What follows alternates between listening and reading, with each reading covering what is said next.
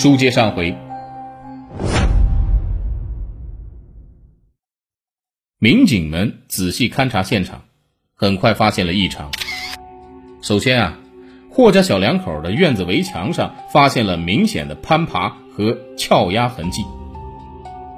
之前被盗窃以后，小两口将围墙上加装了钢制护栏，现在这个护栏却出现了一个用撬棍撬出的缺口。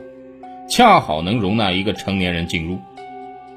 想要撬出这么一个缺口并不容易，一个人还干不了，要一个人蹲在地上，另一个人踩在他的肩膀上借力去撬。后者至少需要撬上十几二十分钟才能够办到。显然呢，除了强盗或者小偷，不可能有人会做这种事儿，也没有这种工具和技术。我们再看屋内。霍家小两口的屋子有一百二十个平方，这是刚刚结婚的新房，五间房间家具都是新的，也放了不少张丽家陪嫁过来的家用电器，显得倒挺时髦的。小两口婚事啊花费不多，两人甚至为了省钱没有去拍结婚照。后来霍小刚听妻子的表妹说，张丽从少女的时候就一直憧憬拍一套漂亮的婚纱照。于是，宠爱妻子的霍小刚从不多的积蓄中拿出了不少钱，跑到临沂市内一家著名的影楼给妻子拍了一套婚纱。张丽天生丽质，加上拍摄档次高，这套婚纱照的效果非常好，完全可以放在影楼的橱窗作为宣传。现在家里随处可以看到青春靓丽的张丽的照片。此时啊。民警们又发现了屋内的异常，家里所有的抽屉、衣柜都有明显翻动的痕迹，所有现金和金银首饰都失踪了。显然呀，这是有人入室进行了盗抢。现在问题的关键是，霍家小两口去哪儿了？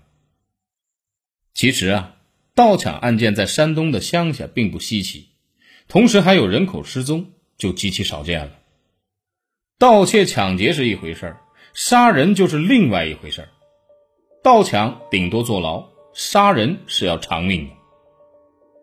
民警们仔细搜索了家中，发现地板、墙壁，甚至卧室的床都被人清洗和打扫过，看不到有什么明显的痕迹。显然，这伙歹徒绝对不是初犯，有着丰富的作案经验。即便如此。民警们还是发现了大问题。大卧室的床有些异样。根据山东当地的风俗啊，床上应该先要铺一层褥子，然后再铺床罩和床单，最后才是被子。这张床现在被清理的很整齐，床单和褥子都没有了，只剩下床罩和被子。这是怎么回事呢？唯一的解释是，床单和褥子上可能沾染了血迹或者其他体液的物证，被歹徒带走以毁灭证据。民警立即仔细检查那床大红色的新婚被子，没多久，他们就发现了一块巴掌大小的血迹，隐藏在红色的花中，并不容易发现。这块血迹啊，不大。但足以表明霍家小两口可能已经被害，这是一起恶性刑事案件。在另一间小卧室的床下，民警们意外地发现了张丽的内衣裤，内衣裤有明显被撕扯的痕迹，显然这表明张丽可能遭到了歹徒的性侵。稍后，刑侦技术人员赶到现场。通过技术手段，他们发现了霍家卧室的墙壁和地板上都有大量的血迹反应。歹徒清洗过这些地方，只是无法彻底消除血迹。由此，基本可以确定啊，这是一起极为恶劣的入室抢劫、强奸杀人案。案件非常严重，各级政府当然非常重视，开始全力寻找失踪者和其他的证据。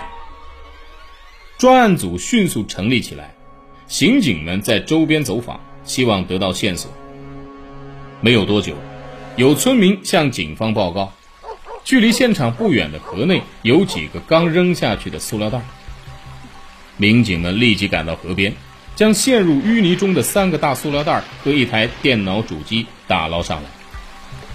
不用说呀，这台电脑主机就是霍小刚家的电脑，关键零件被河水浸泡，已经失效了，不能打开。解开塑料袋，霍小刚小两口的结婚证赫然就在里面。除此以外，主要是一些乱七八糟的生活垃圾和霍家失踪的衣物，霍小刚夫妻的身份证，还有一张霍小刚的银行卡。又有村民老汉反映，距离霍小刚新房大约三百米啊，有个山洞，这是一处荒山，平时没有人去，山洞也很隐蔽。在案发前，这个老汉放牛路过这里，看到三四个不是本村的男青年在山洞外抽烟。老汉感到很奇怪，这种荒山野岭怎么会有人游荡？旅游、做生意、打工的人都不可能来这儿。根据村民的情报，民警们立即赶到了这个山洞。刚刚走进洞口，悲惨的一幕就出现在眼前。两个年轻人的尸体就在这里。二十六岁的霍小刚尸体上伤痕累累，他被人用绳子勒，又用塑料袋堵住口鼻。因为年轻，生命力顽强，这并没有致死。歹徒又用什么重物对准他的头部，连续重击多次，脑浆都流出来了，这才将他杀死。他的尸体脸部血肉模糊啊！惨不忍睹。相比霍小刚，他的新婚妻子张丽更惨十倍。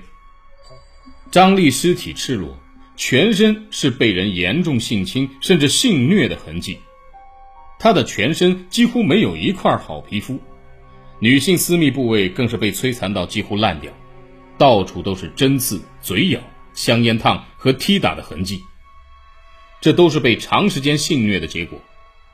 据说尸检时，因张丽的尸体实在太惨，法医都气愤的双手颤抖不已。根据尸体来看，张丽至少遭到数小时的轮奸和性虐，然后被人手掐、绳子勒、塑料袋闷，活活的弄死的。歹徒手段如此凶残，在山东省的历史上也是极少见的。专案组感到责任重大，全力出击，希望尽快抓住这些恶魔。分析案情，专案组觉得这群歹徒绝非初犯，现场脚印凌乱，歹徒至少有三到四人，都是男性。根据村民和现场证据来看，歹徒对周边环境还是比较熟悉的，说明作案前曾经仔细踩点观察过地形。作案前。他们选择偏僻的山洞躲藏到夜晚，然后才多人合作撬开霍家围墙护栏，潜入了房屋内。歹徒们进屋的时间大概是六点多，霍家小两口并不在家，这伙歹徒就破坏了监控，隐藏在屋内。晚上七点多，霍家小两口回家，刚进屋就迅速被他们制服。根据对霍小刚那张银行卡的调查。里面共一万多元都被人取走，取钱的是一个穿着霍小刚衣裤、戴着帽子的男人，显然就是歹徒。好了，感谢您收听本期的《中国悍匪录》，我们下期再会。